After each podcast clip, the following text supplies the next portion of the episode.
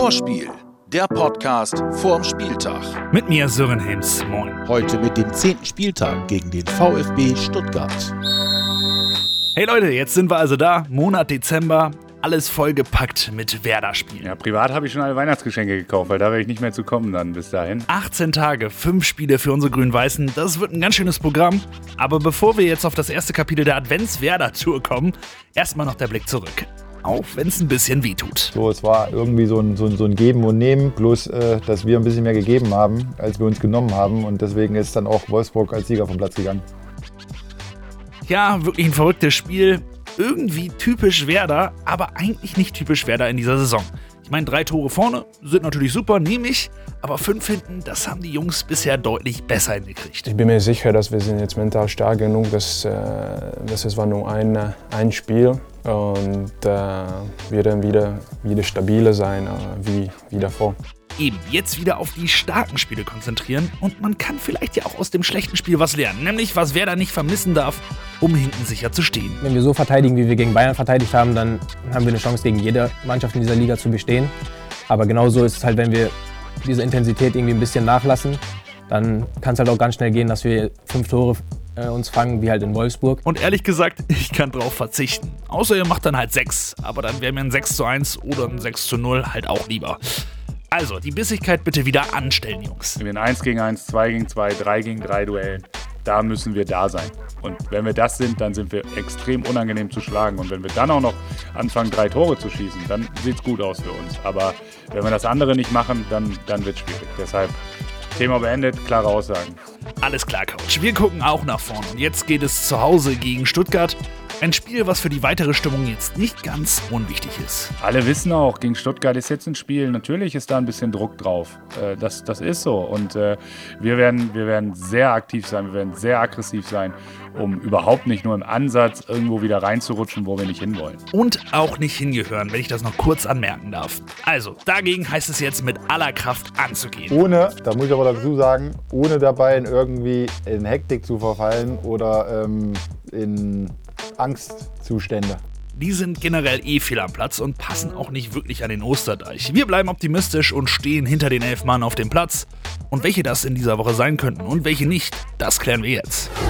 Das Werder Lazarett. Zuerst müssen wir natürlich zur Schocknachricht der Woche kommen. Milord Rashica hat sich eine Sehnenverletzung im Oberschenkel zugezogen. Damit fällt er wohl bis Ende Januar aus. Gute Besserung, Rocket. Ich bin mir aber sicher, er kommt noch stärker zurück. Genauso sieht das übrigens der Couch.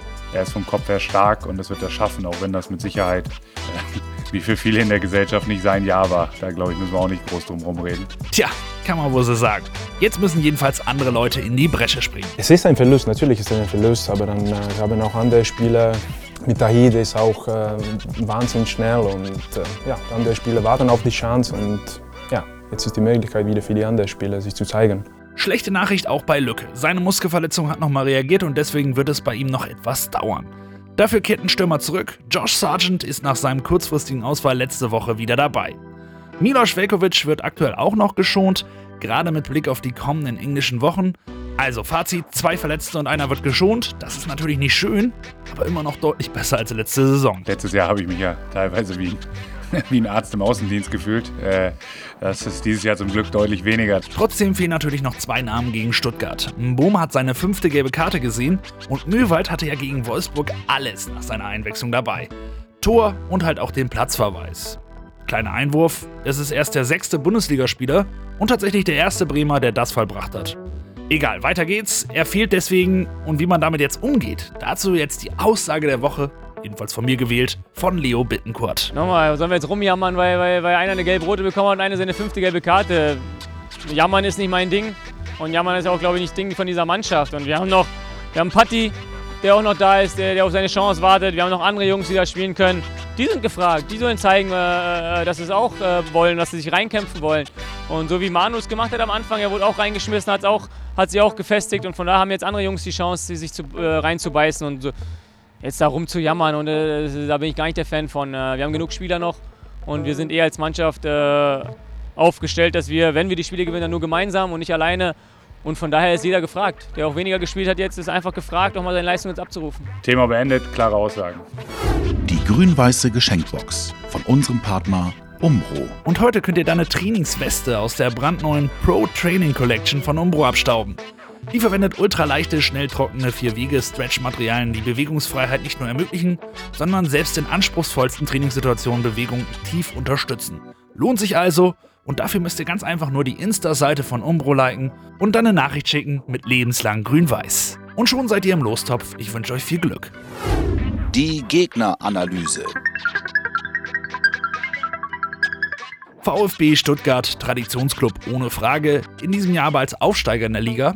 Das sollte aber keinen blenden, denn sie spielen richtig gut und sind Tabellenzehnter. Also sie haben die Punkte, die sie haben, jetzt auch zu Recht gesammelt. Auch ein bisschen unglücklich verloren gegen die Bayern am Wochenende. Da war mit Sicherheit auch mehr drin. Von daher, ähm, also wir wissen schon, was da oder welch guter Gegner auch am Wochenende auf uns zukommt. Und nicht nur das, man könnte auch viel von sich selbst in diesem Gegner erkennen, denn diese Woche, das ist so ein gefühltes Mirror Match. Die faktischen Zahlen liegen jetzt nicht so weit auseinander. Das muss man allerdings auch einfach nüchtern zur Kenntnis nehmen. Beide Mannschaften haben elf Punkte, haben äh, ähnliche Gegner gehabt bislang. Also da ist, glaube ich, eine hohe Vergleichbarkeit. Äh, wir haben gleich vier Gegentore kassiert. VfB hat vier Tore mehr geschossen, was jetzt auch nicht ein dramatischer Unterschied ist. Und es geht sogar noch weiter. Beide haben das erste Spiel der Saison verloren. Beide waren danach sieben Spiele ungeschlagen. Beide mit zwei Siegen und fünf Unentschieden. Bei beiden wurde diese Serie letzte Woche unterbrochen. Stuttgart musste sich den Bayern 1 zu 3 geschlagen geben. Also Fazit, viele Parallelen zwischen den beiden Teams, ein Gegner auf Augenhöhe, sicherer konnte man das selten sagen. In der Vergangenheit denke ich beim VfB Stuttgart natürlich an das magische Dreieck, wer nicht, Balakow, Elber und Bobic, die waren schon cool, klar, niemals so cool wie Werder, aber doch auch schon ziemlich cool. Eine andere Erinnerung ist wohl eines der kuriosesten Eigentore aller Zeiten. Vor zwei Jahren, wir erinnern uns, da trafen wir auf die Schwaben. Einwurf Sosa zu Torwart Zieler, der macht allerdings gerade seine Schuhe zu, ist überrascht, berührt den Ball leicht und er rollt ins Tor. Das Endergebnis der Partie verschweigen wir aber an dieser Stelle. Spaß mit Fakten. Die Statistik. SVW gegen VfB, ein echter Klassiker des deutschen Fußballs. Zum 105. Mal gibt es diese Begegnung in der Bundesliga. Außerdem sind die beiden Mannschaften ziemlich treffsicher. In allen neuen Spielen der Saison haben sie getroffen. Sonst hat das nur Bayern und noch eine Mannschaft geschafft. Ich lasse euch mal kurz raten. Es ist tatsächlich Union Berlin. Wenn ihr das wusstet, Chapeau. Eine positive Statistik für uns. Im Weserstadion sind wir seit elf Spielen ohne Niederlage gegen Stuttgart. Länger als gegen jeden anderen aktuellen Bundesligisten. Eine andere statistische Spielerei, von der ich diese Woche gelesen habe, es werden tatsächlich Parallelen zur letzten Saison gezogen. Auch da hatten wir elf Punkte, allerdings damit ein Spiel mehr, das muss man dazu sagen. Aber auch da waren es vorab zwei Siege und fünf Unentschieden. Und wie es dann weiterging, naja, da reden wir lieber nicht drüber. Theo, beschäftigst du dich mit diesem Vergleich? Nee, nee eigentlich nicht. Also ich, ich probiere alles, was, alles, was schlecht war die nächste Saison, äh, in Vergangenheit zu, zu lassen, nur, nur von das zu lernen, was, was schlecht war. Aber es ist nicht, dass ich durchblicke, was schlecht war und hoffentlich passiert das jetzt nicht wieder. Und dafür sprechen tatsächlich einige Dinge. Zum Beispiel war die Verletzten-Situation damals noch eine ganz andere. Naja, so oder so, für alle, die sich jetzt Sorgen machen, gilt Mut haben, nach vorne gucken und Bock auf Stuttgart haben. Ich freue mich auf das Spiel. Ich kann auch allen vor den Fernsehschirmen große Hoffnung auf ein attraktives Spiel machen. Also ich glaube nicht, dass das ein Spiel wird, wo, wo eine Mannschaft sich sehr stark ähm, ja, wo, wo es ein großes Übergewicht gibt, sondern es wird ein sehr, sehr spannendes Spiel, hoffentlich mit viel Tempo und von beiden Seiten. Und äh, ja, trotz unserer Ausfälle, die definitiv da sind, haben wir schon den Anspruch, das Heimspiel zu gewinnen. Und äh, ich sehe da auch gute Möglichkeiten. Und mit diesen schönen Worten vom Coach gebe ich jetzt zum Schluss ab an unsere brasilianische Geheimwaffe. Hier ist Ailton. Das ist Kugelblitz, das Ayrton-Anekdote. Du, habe ein Spiel in 2003, oder 2003, ja genau, hier, ähm, Werder Bremen gegen Stuttgart. Wir uns haben äh, dieses Spiel äh, hab verlieren zu Hause. 2-0, glaube ich. Korani hat zwei Tore gemacht. Aber davor, eine Woche vor, das ein bisschen Turbulenz in Bremen von meiner Situation wechsel nach Schalke. Und da die ganze Woche ein bisschen nur reden über dieses Thema und habe total Werder Bremen Samstag auf dem Platz äh, keine Konzentration und die Mannschaft ist wie ein Schock und habe hab so, so schlecht gespielt.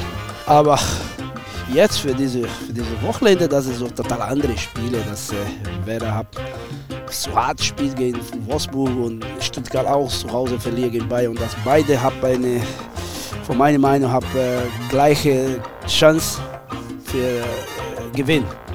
Und Stuttgart ist, denke Stuttgart ein bisschen clever auf der Platte, ein bisschen warte für, für Bremen und dann vielleicht kann sein Konterspiel und muss Werder ein bisschen aufpassen.